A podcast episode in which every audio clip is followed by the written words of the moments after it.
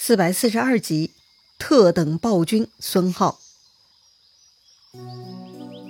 上回咱们说到，陆抗跟杨户在边境交往的很愉快，一个送酒，一个送药，大家呢都很相信对方是君子，放心大胆的喝酒吃药，关系很融洽。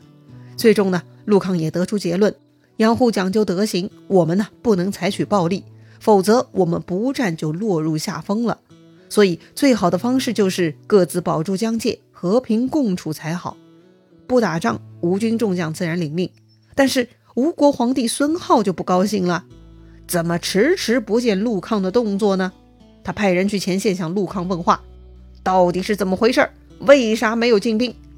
陆抗呢，让使者回去，说自己会给皇帝上奏折的。陆抗啊，在奏折中劝皇帝。说此刻的晋国呢，还是密不透风，不能勉强讨伐呀。眼下还是最好以安定国内为好，不要动兵独武啦。看到陆抗的奏折，孙浩大怒啊！早听说陆抗在边境跟敌人私通，果然如此啊！哼！孙浩立刻下令将陆抗贬官，将他降职为司马，令左将军孙继接手陆抗的军队。然后呢，孙浩又改年号了。这已经是孙浩的第四个年号了啊！第一个是元兴，后来呢是甘露，之后是宝鼎，哎，这会儿呢他又改成建恒了。建恒这个年号他用了三年，又改成了凤凰。在这个建恒的三年中呢，孙浩是变本加厉的奢侈挥霍，把吴国弄得是一塌糊涂。于是啊，又有人忍不住劝谏了，又被孙浩给杀了。杀掉的人呢，包括丞相万玉、将军刘平。大司农娄玄，在孙浩登基后的十年来呀，他一共杀掉忠臣四十多个人。这个孙浩呢，简直就是大臣绞肉机呀！孙浩呢，也担心国内造反，所以他出入都带着军队，铁骑五万人。哎，这什么阵仗啊，吓人呐！一个皇帝进进出出都是大军拥护，搞得像地狱魔鬼一样，群臣都害怕到不行啊！很多堕落的王朝。文武群臣呢都会对皇帝失望，然后默默叹息。可是啊，孙浩是很够另类啊，他居然把大臣们都吓到胆战心裂。孙浩呢，在中国历史暴君排行榜也是名列前茅的，鲁迅啊都称之为特等暴君。那么孙浩到底有多残暴呢？话说呀，他有一个恐怖的爱好，就是每一次宴请群臣，要求大家必须喝醉，喝醉之后就要过堂审问了。孙浩安排了十个黄门郎，让他们担任纠弹官。所谓纠弹官呢，就是纠错弹劾的官员。那些喝醉了酒的官员是不能回家的，都得去向纠弹官报告，要么报告自己的错误，要么揭发别人的错误。总之呢，就是要爆料。哎，人喝醉酒，精神恍惚，胡说八道也在所难免呢。这么一来呢，很多官员就会变成罪犯了。然后呢，孙浩会根据自己的心情。下令对这些所谓有过错的官员呢，剥脸皮或者挖眼珠子，这种手段根本不是有人性的干得出来的呀，简直是丧心病狂。有人说呢，孙浩是继古代著名的暴君夏桀、商纣之后，将近七百年中出现的众多昏君之中最突出的暴君。其实呢，纵观中国历史。脑子正常的统治者都不至于这样迫害自己的官僚系统，残杀自己的国家机器呀！孙浩的暴虐与野兽无异呀。话说杨户啊，他发现陆抗被调走了，孙浩在国内是大失人心。杨户觉得是时候可以进攻吴国了，于是呢，他向皇帝司马炎请战啊。请战的理由有四条：第一，吴国虽然有长江天险，但那个都不如西蜀的剑阁呀；第二，吴国皇帝孙皓过于残暴，比刘禅更不得人心。第三，吴国的国力比西蜀更差。第四，咱们晋国的兵力比以往任何时候都强盛。基于上述四个理由，杨户觉得咱们连西蜀都能打败，更何况比西蜀更糟糕的吴国呢？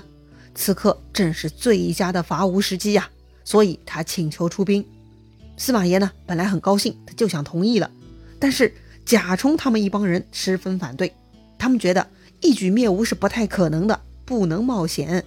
灭掉蜀国的过程惊心动魄，邓艾、钟会都出了问题，如今灭吴也不能操之过急呀。所以啊，大家都反对。司马炎呢就被这帮人给说动了，于是他没有同意杨户的请奏。杨户对司马炎的决策很失望哈。之后呢，他在襄阳又守了一段时间。到了咸宁四年，也就是公元二七八年，司马炎登基的第十四年，杨户呢就向司马炎提出退休请求了。这一次啊，杨户是回到洛阳面见司马炎了。此时的杨户已经五十八岁，算起来也是老年人了。司马炎请教杨户该怎么拿下吴国。杨户说呀：“孙浩暴虐至极，到现在吴国是已经没救了，可不战而克。但若是孙浩死了，吴国换了新皇帝，万一是个贤君，那到时候吴国就不容易拿下了。”对呀，司马炎恍然大悟，他请杨户赶紧提兵前去伐吴。但这回啊，杨户推辞了。哎，他老了，打不动了。他请司马炎另选智勇之士去伐吴。果然，到了这一年的十一月，杨户呢就病危了。听说杨户不行了，司马炎亲自去他家探望。见到司马炎，杨户也很感动，顿时是泪流满面。他说：“臣万死不能报陛下也。”司马炎呢也哭了，他后悔没有用杨户的伐吴之策，看着杨户就这样老死，哎，太难受了。司马炎问杨户。谁能接他的班？这个时候，杨户也不推辞啊，他含泪推荐了右将军杜预。要说呢，杨户推荐杜预这件事情也是很特别的。他虽然向皇帝推荐了杜预，但杨户啊却又烧掉了奏稿。司马炎也想不明白，这到底是为什么呢？杨户说呀，如果让人知道推荐呢，就成了私情，这不是杨户希望看到的。也就是说。杨户推荐人才，不是期望别人报答他，他只是站在国家立场，不徇私情推荐人才的。解释完了这些，杨户就咽气身亡了。司马炎十分感动，大哭着回宫，追封杨户为太傅、巨平侯。南方襄阳一带百姓听说杨户死了，直接罢工收市，为杨户大哭。江南守边战士也都人人跟着哭泣。襄阳人在杨户曾经游玩过的岘山为他建庙立碑，四时祭祀。杨户的纪念碑呢，令襄阳人十分缅怀他。只要有人看到呢，都会忍不住流泪。于是这块杨户纪念碑又被称为堕泪碑。没想到吧？从魏国到晋国，居然北方留下了这样一位受人爱戴的人物啊！可见杨户非同一般呐。杨户死了，司马炎采纳了他的推荐，拜杜预为镇南大将军。让他都督荆州事。那么这个杜预到底怎么样呢？他被大贤人杨户推荐，应该也很有特点吧？话说呀，这个杜预呢，老成练达，非常好学。他最大的特点就是爱读左丘明的《春秋传》，也就是咱们常说的《左传》哈。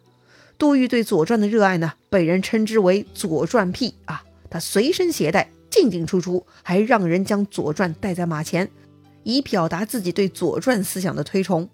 杜预来到襄阳，抚恤军民，积极备战，等待司马炎一声令下，就可以冲向东吴了。要说此时的吴国名将呢，又凋零了一批，丁奉、陆抗这些都过世了，很多大臣呢都被孙皓给整死了。吴国呀，已经糟糕到了极点了。当时晋国的益州刺史王浚呢，就向皇帝司马炎上书请奏了。他提议伐吴，他说了三条理由。第一条跟杨户一样啊，他说呢。孙皓是荒淫凶残，得趁着他死之前呐，赶紧拿下吴国，否则一旦他死了，吴国换了新皇帝，搞不好又能死灰复燃。第二条，王浚说呀，他负责建造战船七年了，战船都老化了。第三条，王俊说自己已经七十岁了，离死也不远了，就不能替陛下出征了。哎，就上述三条理由，显然呢，留给晋国的时间不多了。要是再不行动，坐失良机，吴国就拿不下了。司马炎看完王俊的奏折，非常赞同，因为啊，他已经听杨户这么为自己分析过了。于是啊，司马炎就下定决心，准备下令了。可是呢，又有人冒出来劝，这个人是侍中王浑。他说有消息称呐，孙皓已经整顿好军队，要北上了。此刻声势正盛，难与争锋，不如再拖一年，消耗孙皓，到时候再出击就一举成功了。司马炎觉得，哎，文魂说的也有道理，于是呢，又把自己的热情啊给收回去了。他呢，又给杜预下令啊，让他不要轻举妄动。说到这里啊，不得不感慨，司马炎跟他的父辈们还真的是不一样哈。他怎么一点都不冲动呢？实在是稳健的令人捉急呀！难道他是传说中的天秤座吗？哼，决策之前想的也有够多的了哈。这一天，司马炎呢跟秘书丞张华一起下棋，下面送来了杜预的表书。杜预表示啊，之所以朝臣们跟杨户的看法不同，是因为从前杨户没有跟朝臣们讨论，只是私下向陛下汇报，所以大家都不知道利弊。杜预认为，凡事呢应该权衡利弊，并不能追求十足把握。对于伐吴，好处十之八九，坏处嘛，最多就是徒劳而已。所以呢，杜预说呀。从今年秋天以来，伐吴的形势已经很明朗。如果现在终止，孙浩害怕，索性迁都武昌，修缮江南各城，将百姓迁居南方。那么到了明年，咱们想进攻的时候，他们的城防已经加固而难以攻破，百姓们走了，我们也得不到粮食，那么伐吴就彻底没戏了。哎，杜预说的对呀。不过呢，还没有等司马炎表态，坐在他对面跟他下棋的张华呢，也突然起身。他说：“陛下圣武，国富民强，吴主荒淫暴虐，民忧国弊。现在讨伐正是最佳时机，可不劳而定，请陛下不要再犹豫了。”哎呀，话都说到这个份上了，司马炎呢不再犹豫了，他立刻升殿下令南征了。司马炎这回呢，真的要放出家当了哈！他命镇南大将军杜预为大都督，带兵十万出江陵。再派镇东大将军琅琊王司马昭带五万人出途中，这个途中呢，也就是今天安徽滁州哈。再派安东大将军王浑带五万人出横江，横江呢在今天安徽南部，它发源于黄山，是新安江的支流。接着呢，再派建威将军王荣带五万人马出武昌，平南将军胡奋带五万人马出夏口。就这样。这三十万人马呢，全部听杜预调遣。另外，司马炎又派龙骧将军王俊、广武将军唐兵带上水陆兵二十多万，乘坐战船数万艘顺江东下。又令冠军将军杨继出兵屯于襄阳，管辖各路军马。嘿呀，这回司马炎是来真的哈！他居然放出了这么多家当。这个司马炎实力这么强，居然还一直在计算胜率。哎，还真不是一般人呐。那么晋国的这一仗能一举成功吗？